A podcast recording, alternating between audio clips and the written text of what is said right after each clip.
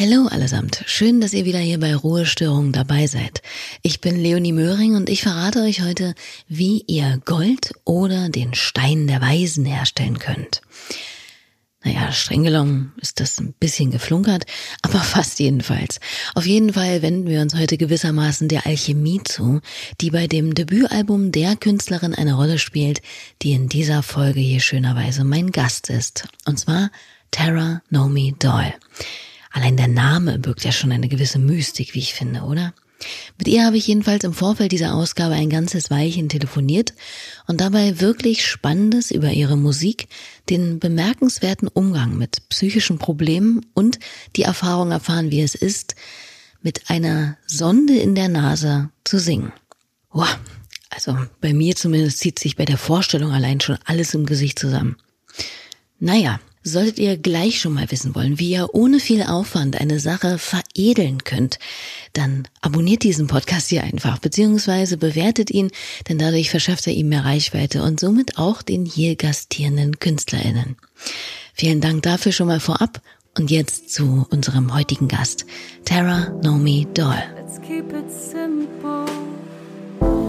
I wanna lay down switch and just drown with you.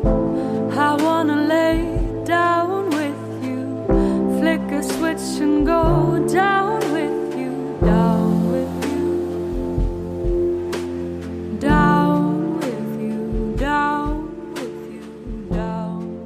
Aus ihrer ersten 2018 erschienenen EP Dandelion ein Auszug aus dem ersten Love-Song, den sie je geschrieben hat, Down with You. Als ich mit Terranomi Doyle für unser Gespräch hier verabredet war, ist mir etwas passiert, das wirklich selten vorkommt. Sie hat mich schneller zur verabredeten Zeit angerufen als ich sie. Dass Gesprächspartnerinnen gerade aus dem Bett gefallen sind, als ich angerufen habe, oder der Empfang so grottig war, als hätte sich mein Gegenüber genau zu unserem Telefonat, ja, zu einem Spaziergang in einem U-Bahn-Schacht entschlossen, ich kannte wirklich schon vieles, aber Überpünktlichkeit, nee. Zumal es eigentlich unmöglich ist, denn da ich alles vergessen würde, also in Sachen Anrufen oder Termin, stelle ich mir immer eine Erinnerung, genau zu dem Zeitpunkt. Das heißt, diese Erinnerung klingelt und ich rufe sozusagen sofort den oder diejenige an. Es ist also eigentlich unmöglich, aber Terranomidol hat es geschafft. Da war ich ihr gegenüber natürlich auch erstmal fast etwas perplex. ja, das ist äh, einer meiner Schwächen und Stärken gleichzeitig ist, dass ich echt, also ich bin die Art von Mensch, die unten vor der Tür wartet, bis es Punkt ist und dann klingelt. ja. ja. Ja, aber ich weiß, dass es auch etwas äh, angsteinjagend sein kann, aber irgendwie habe ich das so von der Grundschule drin, weil wir da, was vielleicht nicht ganz so äh, die gute Erziehungsform war, aber da wurden praktisch immer die, die nur ein bisschen zu spät kamen, richtig ausgelacht von der ganzen Klasse und die Lehrer haben auch nie was dagegen gesagt.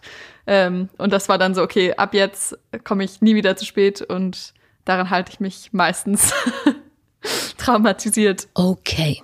Frage Nummer eins. Was ist das denn bitte für eine pädagogische Nullnummer? Und zweitens, welche Art von MitschülerInnen lachen denn Leute fürs zu spät kommen aus? Also ein bisschen Schadenfreude, fair enough. Aber das, da wo ich zur Schule gegangen bin, sind eher die vermeintlich coolen immer zu spät gekommen. Aber naja, auf jeden Fall unsympathisch. Aber gut, die daraus resultierende Pünktlichkeit ist ja noch verkraftbar, beziehungsweise ja sogar gut. So stiehlt man niemandem aus Nachlässigkeit die Zeit. Also wisst ihr schon einmal, Terranomi Doyle ist ein pünktlicher Mensch. Was noch? Sie ist Anfang 20, Kind eines irischen Vaters und einer norwegischen Mutter, gebürtige Berlinerin und eine bemerkenswerte Musikerin, die früh lernt, Klavier zu spielen und auch eigene Stücke zu komponieren. Ihr wichtigstes Instrument ist allerdings ihr Gesang. Wobei sie auch der Tuba mächtig ist, wie man hintergründig auf dem Stück Till Till Tara hören kann.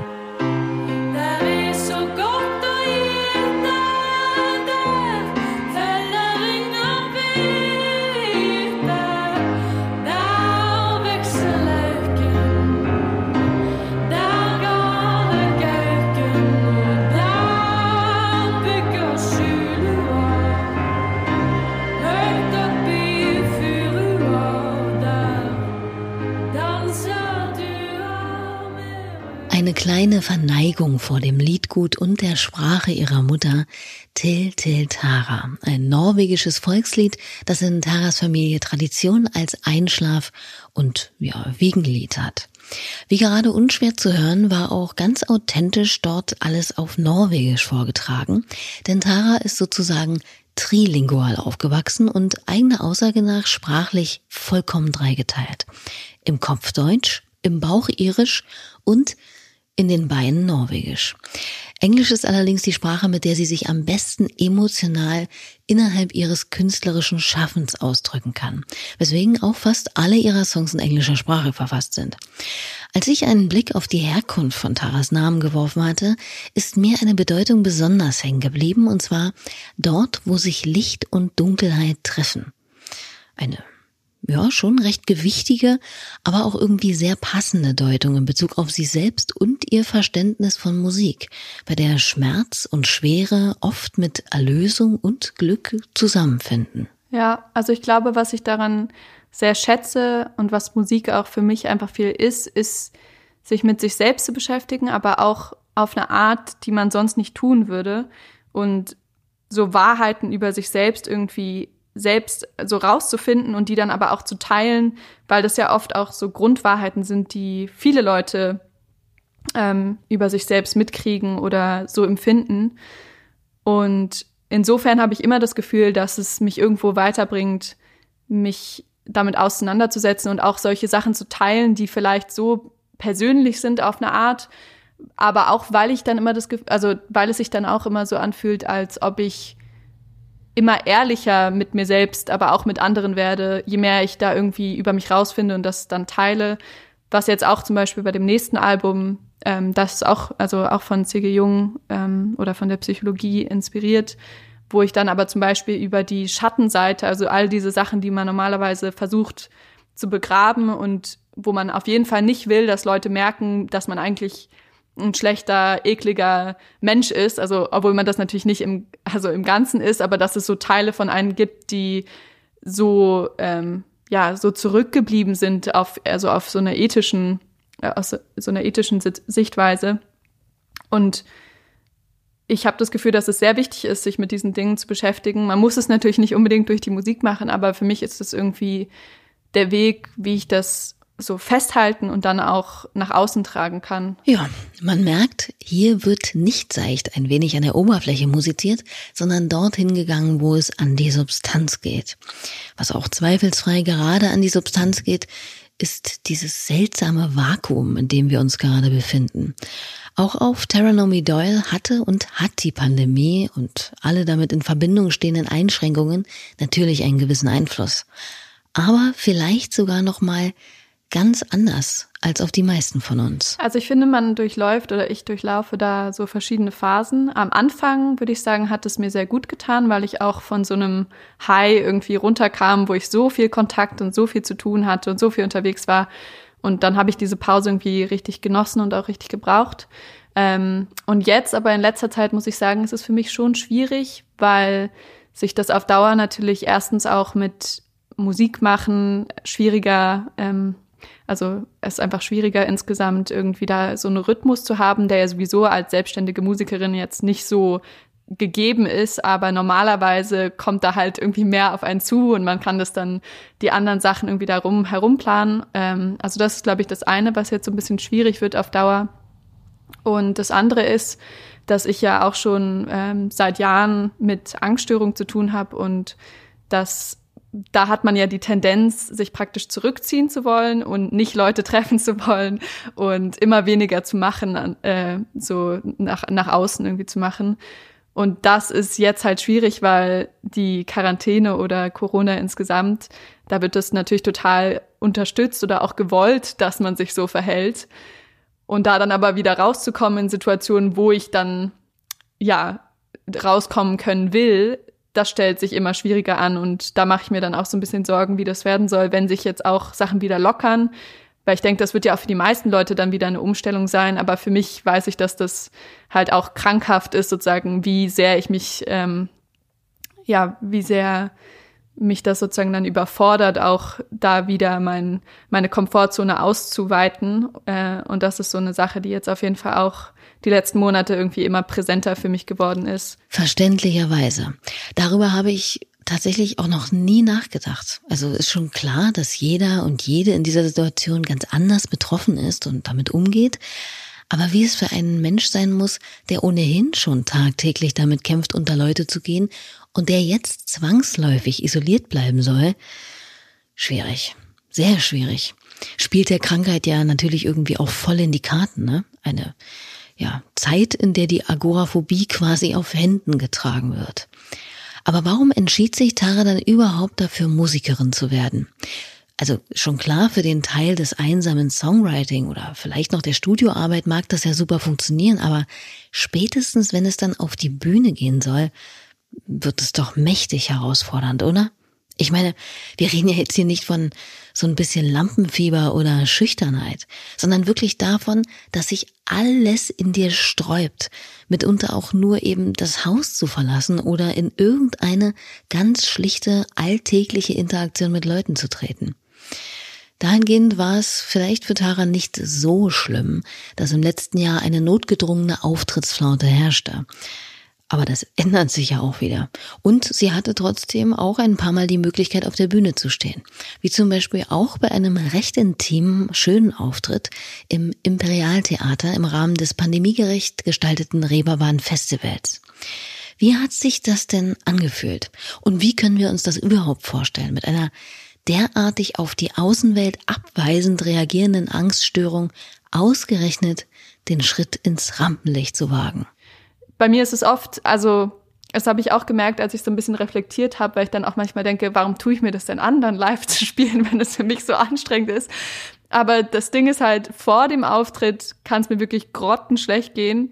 Und dann teilweise ist es fast so, dass ich das Gefühl habe, je schlechter es mir davor geht, desto besser wird der Auftritt. Also es ist leider so ein bisschen eine, ein Zwiespalt. Da zum Beispiel im Imperialtheater war davor wirklich, also ich war mir bis zum letzten Moment unsicher, ob ich da auf die Bühne komme. Und als ich dann raufkam und angefangen habe zu singen, war es so, als ob sich diese ganze Kraft irgendwie so gebündelt hat. Und dann konnte ich das irgendwie so fühlen von Anfang bis Ende. Ähm, und, und das war einer der schönsten Momente meines Jahres. Also irgendwie ist es dann doch was ganz Besonderes. Und ich hoffe halt einfach für mich, dass ich da Wege finde, wie das vorher nicht so ein Leiden äh, mir bereiten muss, so dass ich das dann mehr einfach genießen kann und trotzdem auch intensiv fühlen kann, obwohl ich davor keinen Zusammenbruch habe. Äh, das wäre das Ziel für, für die Zukunft. Hut ab. Sich stetig den eigenen Dämonen auszusetzen und sie niederzuringen, ist wirklich eine Leistung. Da ist der gewöhnliche Schweinehund ja dagegen ein handsames, höriges Kuscheltier. Aber wenn man eben ein Ziel hat und weiß, wofür sich der ganze Struggle lohnt, ist das ja schon die halbe Miete, nehme ich an. Und das ist bei Terra Nomi Doyle ganz klar ihre Musik, die ja gewissermaßen auch Teil des Selbstheilungsprozesses und der Therapie ist. Diana isn't occupied with hiding what she cannot hide. Her lows are low Her highs are high. Diana doesn't mind her mind. Diana doesn't mind her. Bei solch tiefen Gedanken und introspektiven Analysieren und Verarbeiten ist es ja kein Wunder, dass auch das erste Album von Tara Nomi Doyle, das im Januar letzten Jahres erschienen ist, nicht unbedingt leichte Kost ist. Alchemy, so heißt die Platte, und da sind wir auch schon bei meinem eingangs erwähnten Versprechen, euch zu zeigen, wie es einem denn gelingen kann, Gold herzustellen. Denn das war ja damals vorwiegend im Mittelalter das Opus Magnum, das allerhöchste Ziel der AlchemistInnen. Nun kommt es natürlich darauf an, was man als Gold versteht. Ne? Ist damit wirklich in Anführungszeichen nur der hochwertige Schwermetallklumpen gemeint oder vielleicht doch eher etwas Höheres, Transzendentes? Was wäre, wenn Gold zum Beispiel der Zustand wäre, in dem wir völlig bei uns angekommen, also ja, komplett mit uns und allem im Reinen sind? Tja, Terra setzt sich auf ihrem Album jedenfalls genau damit und den Entwicklungsstufen der Alchemie auf dem Weg zum Opus Magnum auseinander und bezieht sich dabei auf den Begründer der analytischen Philosophie, Carl Gustav Jung, der die Alchemie als eine Art ja, spirituelles System versteht, also die Entwicklung der Psychologie eines Menschen gewissermaßen mit dem Prozess der Alchemie in Zusammenhang bringt. Klingt unverständlich und komplex? Definitiv. Ich kann das als Laie jetzt auch nicht wahnsinnig gut sachkundig erklären, aber auf jeden Fall gibt es in dieser Entwicklung eben mehrere Stufen, die ausgehend von einem völlig dystopischen Tiefpunkt über eine Reinigung bis zur Erleuchtung führen. Und diese Stufen vertont Terra, wie die erste zum Beispiel, die Schwärzung, den chaotisch düsteren Anfang auf ihrem Album.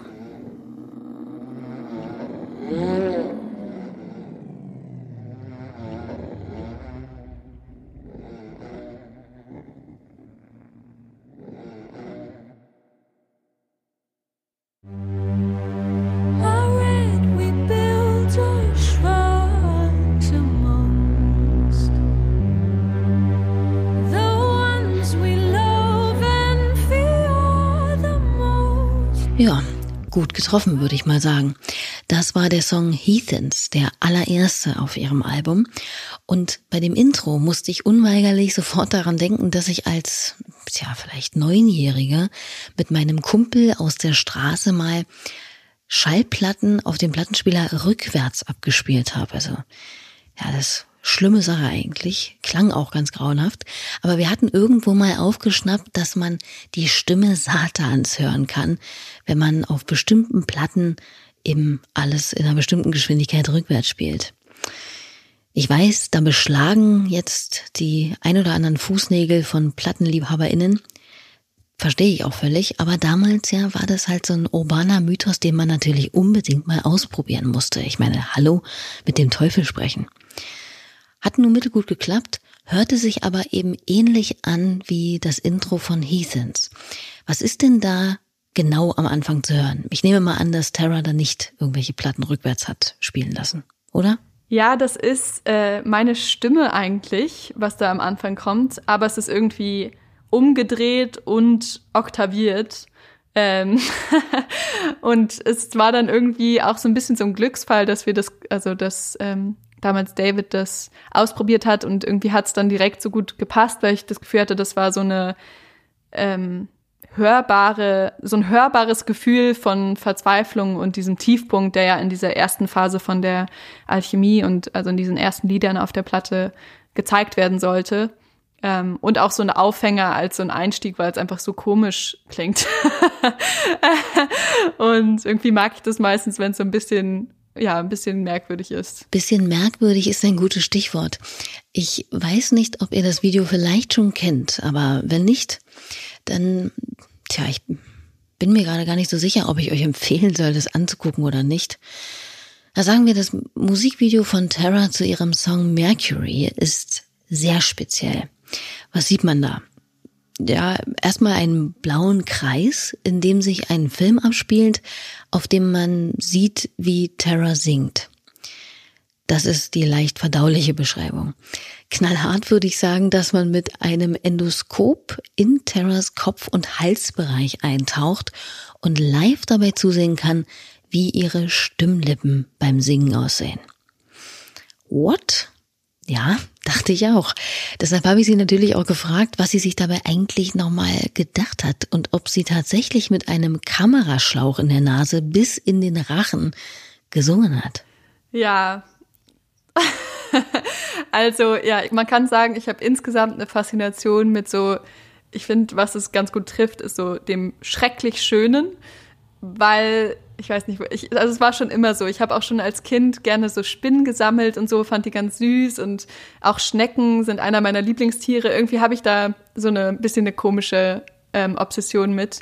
Und jetzt spezifisch beim Mercury-Video sieht man meine Stimmlippen, während ich das Lied singe, beziehungsweise lip-sinke. Aber in dem Fall war es sogar richtig gesungen, weil sonst hätten die sich ja nicht bewegt.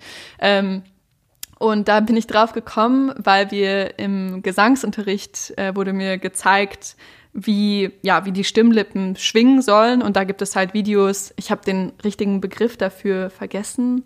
Endoskopie, irgendwie sowas. Ähm, auf jeden Fall wird einem praktisch eine Kamera durch die Nase in den Hals reingehangen und eigentlich macht man das, um zu sehen, ob zum Beispiel Sänger kriegen ja auch manchmal Knötchen oder so oder irgendwas schwingt nicht ganz richtig. Ähm, also es ist eigentlich eine medizinische äh, Hilfe für die Ärzte, um zu sehen, was da so los ist. Ähm, und dann hat's mich einfach so, dann war ich plötzlich einfach so super inspiriert und war so, das will ich auf jeden Fall als Musikvideo machen. ähm, ja, und dann bin ich raus an Rand von Berlin in ein Krankenhaus gefahren und der hat eine Kamera durch meine Nase eingeführt, was auch äußerst unangenehm war äh, und in meinen Hals gehangen. Und dann habe ich das Handy neben mich gelegt, das Lied losgemacht und dann hat er sozusagen das ganze Lied durchgefilmt, wie ich da gesungen habe. Während ich gesungen habe, kam auch noch ein anderer Arzt ins Zimmer rein, der nicht wusste, was wir gerade machen. Aber ich wollte nicht aufhören, weil sonst hätte ich es nochmal von vorne anfangen müssen und dann hätte sozusagen auch diese Betäubung immer mehr ähm, nachgelassen. Deswegen habe ich dann brav weitergesungen bis zum Ende. Und ja, und am Ende hat er das dann wieder rausgezogen. Und das haben wir dann aber wenigstens noch von der Fleischfarbe, die es eigentlich hatte, ähm, um so ein bisschen zu abstrahieren, dann blau gefärbt. Interessant. Es gibt auf jeden Fall angenehmere Dinge, als sich ein Endoskop in den Nasenrachenraum zu schieben. Aber im Auftrag der Kunst bringt Tara auch dieses Opfer gern. Zumal der Song passenderweise auch davon handelt, wie eine Person, der es schlecht geht, von einer positiven Kraft auf und eingenommen wird, die vielleicht zuweilen auch ein bisschen zu nah und durchdringend ist. Wie das Video. Breathe your breath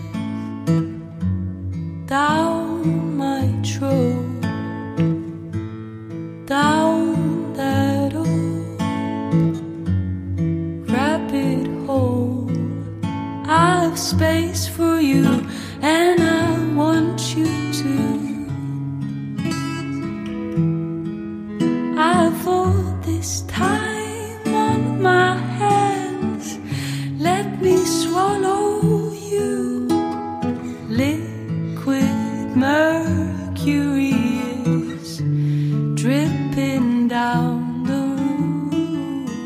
War ein Auszug aus dem Stück mit dem außergewöhnlichen Musikvideo Mercury. Wie kommt man nun aber mit Anfang 20 in einer Zeit, in der es ja eher en vogue ist, Single an Single rauszuhauen, darauf gleich mal ein Konzeptalbum anzugehen? Gab es da irgendwelche Inspirationen oder große Vorbildalben, an denen man sich orientiert hat, wo man dachte, ja, das mache ich auch mal? Ja, also ich hatte zu der Zeit auch ziemlich viel äh, Kanye West, My Beautiful Dark Twisted Fantasy gehört tatsächlich, was ja auch ein Konzeptalbum ist. Und darüber dann auch Podcasts und Interviews und sowas gelesen, wie das sozusagen aufgebaut ist oder was für Facetten und ähm, verschiedene Levels von irgendwie ja konzeptuellen Arbeiten er da mit reingebracht hat. Und das war für mich sehr ausschlaggebend. Ah ja, Kanye West also. Wäre ich jetzt auch nicht sofort drauf gekommen. Ich habe bei meiner Vorbereitung auf das Interview allerdings schon gelesen, dass Sarah der größeren Namen des Pop nie wirklich abgeneigt war. So las ich irgendwo, dass sie zum Beispiel in jungen Jahren gern die Hymnen nachsang, die die großen Pop-Diven wie Christina Aguilera oder so schmetterten.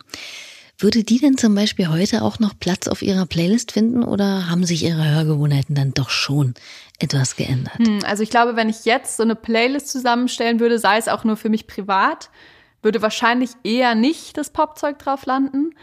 Aber also es bereitet mir immer noch genauso viel Spaß, zum Beispiel auch als wir ähm, unterwegs waren, ich weiß gar nicht mehr wohin, irgendwann zu einem Auftritt und wenn ich da noch die CD hab in dem Auto von äh, Christina Aguilera irgendwie Best of, dann geht's auch immer noch richtig ab. Also das macht mir immer noch genauso viel Spaß.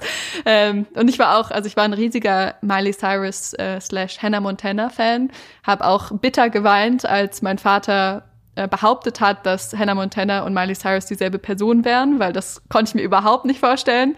Ähm, und da hatte ich auch diese erste Doppel-CD irgendwie von beiden Miley Cyrus finde ich auch immer noch sehr faszinierend. Also, und ich finde ja zum Beispiel auch dieses Rock-Album, was sie gemacht hat, ähm, finde ich schon, also ich, da gibt's auf jeden Fall Sachen dran, die ich sehr gerne mag. Ob ich es jetzt so privat laufen lassen würde im Hintergrund, wahrscheinlich eher nicht, aber ich höre tatsächlich meistens nur noch, also fast immer höre ich Musik eher aus Interesse ähm, als dass ich sie jetzt so im Alltag ähm, laufen lassen würde. Fair enough. Und wie sieht es mit Konzerten aus? Das sollte ja jetzt sicherlich ohnehin nicht die Lieblingsbeschäftigung von Tara sein, also sich in dicht gedrängten Menschenmengen aufzuhalten. Aber ihr wisst, ich frage das immer ganz gern. Gibt es da vielleicht auch bei ihr irgendwelche eindrücklichen Konzerterinnerungen? Ja, so eine Freundin von mir, das wieder zurück zu Pop, ähm, hat mich mal damit überrascht. Ohne dass ich sozusagen wusste, ist sie mit mir irgendwo hingefahren und dann nach einer Weile habe ich natürlich schon so ein bisschen gemerkt, okay, irgendwas geht hier ab. Ähm, und das war dann, ich glaube, in der äh, in irgendeinem großen Stadium. Ähm, und das war Beyoncé dann live. Und das war natürlich schon, das war schon ein Erlebnis. Und äh, ja, ich bin auch immer noch, also ich glaube, zumindest für mich, einmal Beyoncé-Fan, immer Beyoncé-Fan, weil sie einfach, ja, sie ist einfach toll. Ähm, und das war schon, also das ist natürlich nochmal ein Konzert irgendwie von einer ganz großen Skala. Aber ich glaube, das, was für mich das emotionalste Konzert war, war von äh, Susanne Sundfør, eine Norwegerin, die ich auch schon, die, also auch schon von Anfang an einer meiner größten Inspirationen war, die ich im Silent Green sehen konnte. Und da, das war wirklich, also das war für mich so ein emotionales Konzerterlebnis, wo ich, ich kenne jedes Lied, ich kann hören, was sie gerade für Unterschiede macht zu ihren Aufnahmen ähm, sie reden zu hören, sie live zu sehen, war einfach so ein, also ja, irgendwie so ein besonderes Erlebnis für mich.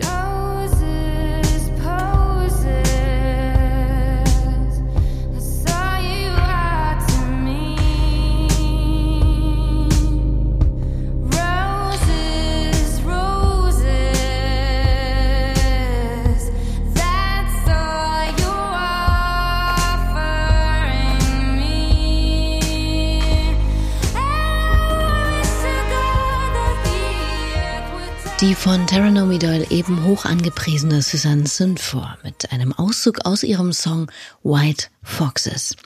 Einen anderen Musiker, den Tara sehr schätzt und das auf Gegenseitigkeit beruht, ist der Komponist Malakow Kowalski. Mit ihm hat sie am 18. Dezember den Song Bad Dreams veröffentlicht und mir erzählt, wie es denn zu dieser Kollaboration gekommen ist und wie das so war. Ja, den habe ich im Sommer mit ihm geschrieben, als ich auf der Hütte war. Und das war für die ähm, Compilation von meiner Booking-Agentur oder unserer Booking-Agentur. Und das war auch echt irgendwie eine super schöne Pause von diesem, ah, das geht gerade nicht und das geht gerade nicht, weil dafür braucht, also wir haben erstmal separat geschrieben und dann am Ende noch ähm, zusammen aufgenommen, aber es war einfach alles in so einem kleinen, angenehmen Rahmen und doch ging es irgendwie so schnell voran. Und ja, das war also auch einer der Highlights, würde ich sagen, von meinem letzten Jahr. Auf der Hütte ist übrigens das Haus ihrer Großeltern in Norwegen, in dem sich die beiden nach negativen Corona-Tests im Sommer eingefunden hatten, um zusammen Musik zu machen. Und worum geht es in Bad Dreams? Ich dachte da natürlich gleich wieder angelehnt an Terras Interessen für C.G. Jung, an dessen Traumdeutungspsychologie. Mhm.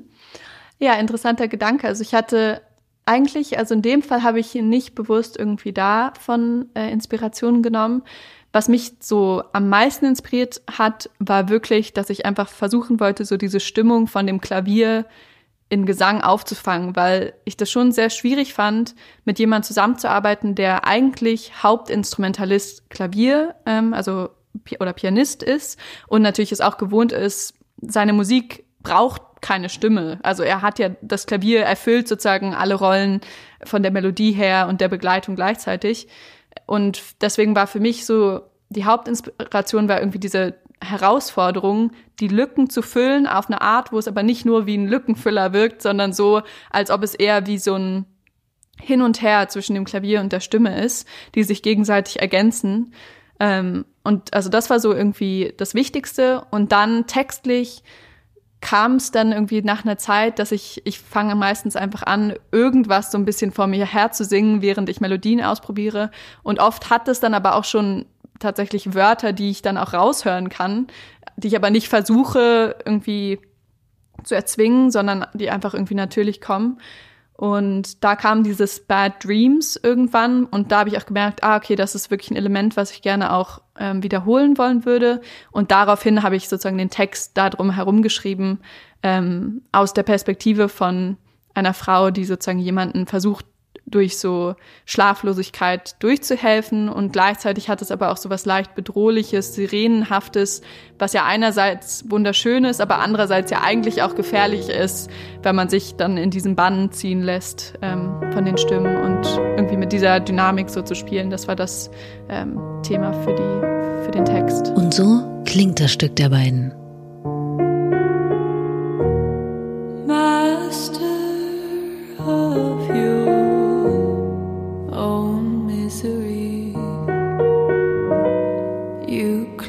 Your eyes, but still you see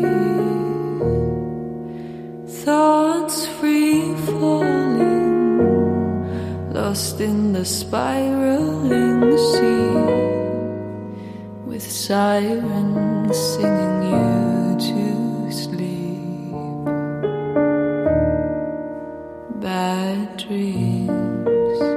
Also wenn etwas in diesem Podcast hoffentlich sehr deutlich geworden ist, ist, dass Tara Nomi Doyle eine Künstlerin ist, die sich wahnsinnig viel bei ihrer Musik denkt. Allerdings schönerweise, ohne sie, so empfinde ich das zumindest, zu verkopft klingen zu lassen, sondern naja, eben einfach auf einer sehr emotional intelligenten Ebene durchdenkt. Wobei diese stetige Auseinandersetzung mit den Flecken auf der Seele ja schon auch sehr kräftezehrend sein muss. Da denke ich gleich wieder an Max Rieger, der ja hier letzte Woche bei mir zu Gast war und der zum Release seines letzten Albums geradezu froh war, es endlich abgeschlossen zu haben, weil der Prozess dahin schon sehr marternd und zehrend war. Gibt es denn bei Terra in ihrem Schaffen auch mal ja so Momente der Leichtigkeit? Ja, also in dem Sinne, dass ich, also dass dieses Gefühl, wenn die Inspiration kommt und ich anfange zu schreibe, äh, zu schreiben, dann ist es ein Gefühl von absoluter Leichtigkeit und Glück und auch irgendwie so eine Art von Ekstase, weil man das Gefühl hat, es kommt jetzt einfach gerade durch mich und die Zeit verliert irgendwie, also man verliert das Zeitgefühl und ähm, ich habe das Gefühl, man kommt da in so eine große Leichtigkeit rein und in der, im Endeffekt aber meistens die Emotionen, die ich spüre, wenn ich singe und auch wenn ich ähm, schreibe, haben auch sehr viel mit so einer Schwere zu tun, die sich aber gleichzeitig sehr befreiend anfühlt, weil man sie halt rauslässt und nicht nur in sich drin behält. Und so ist immer so diese, also dieser Kontrast ist irgendwie immer da. Und das ist, glaube ich, auch die Art von Musik, die ich am meisten äh, liebe, ist die, die so eine schwere mit einer Leichtigkeit verbindet oder mit so einer Freiheit zumindest. Na, dann ist es auch kein Wunder, dass ihr Album von David Specht von Isolation Berlin maßgeblich produziert wurde. Bei denen verbindet sich nämlich Schwermut und eine gewisse nonchalante, fedrige Gleichmütigkeit ja auch gern miteinander, wie man unschwer hören kann. Die Fische schauen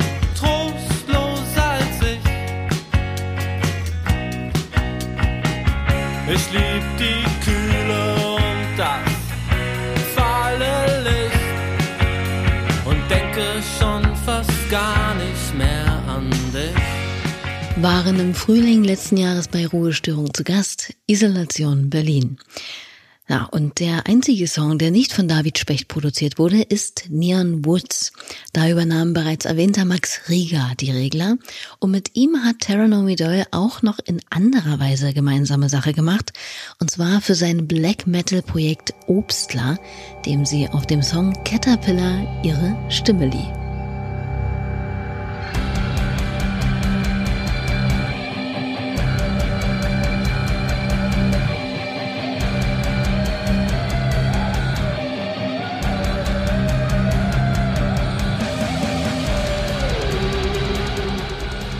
Hui, naja, warum nicht? Zumal Kooperationen mit KünstlerInnen jeglicher Fasson eh bei Terranomi Doyle auf der Agenda stehen für dieses Jahr.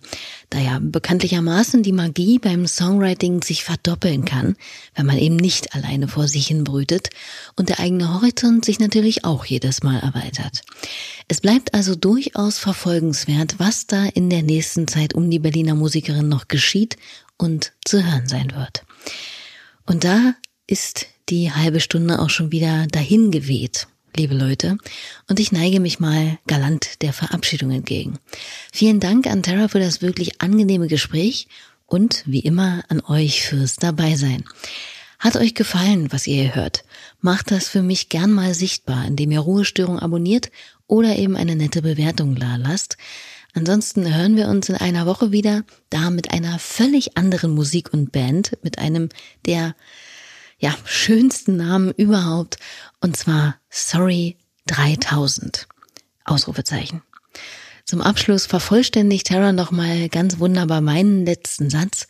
Macht's also hübsch und denkt daran, 2021 wird gut, weil wir hoffentlich die Zeit, die wir jetzt noch für uns haben, wirklich genießen können mit dem Wissen, dass eine Zeit auf uns zukommt, wo es weniger Zeit für ein Selbst gibt und weniger Zeit zu Hause. Ich finde immer, dass man irgendwie Sachen lässt, lassen sich besser aushalten, wenn es ein Ende in sich gibt. Und ich bin optimistisch genug, um zu sagen, ab dem Sommer werden sich Sachen auch langfristig etwas bessern, was die Quarantäne angeht. Ähm, und dann hoffentlich kann man sich darauf freuen, wieder Familie sehen zu können und Freunde sehen zu können und dann auch mal auf ein Konzert zu gehen. The moon was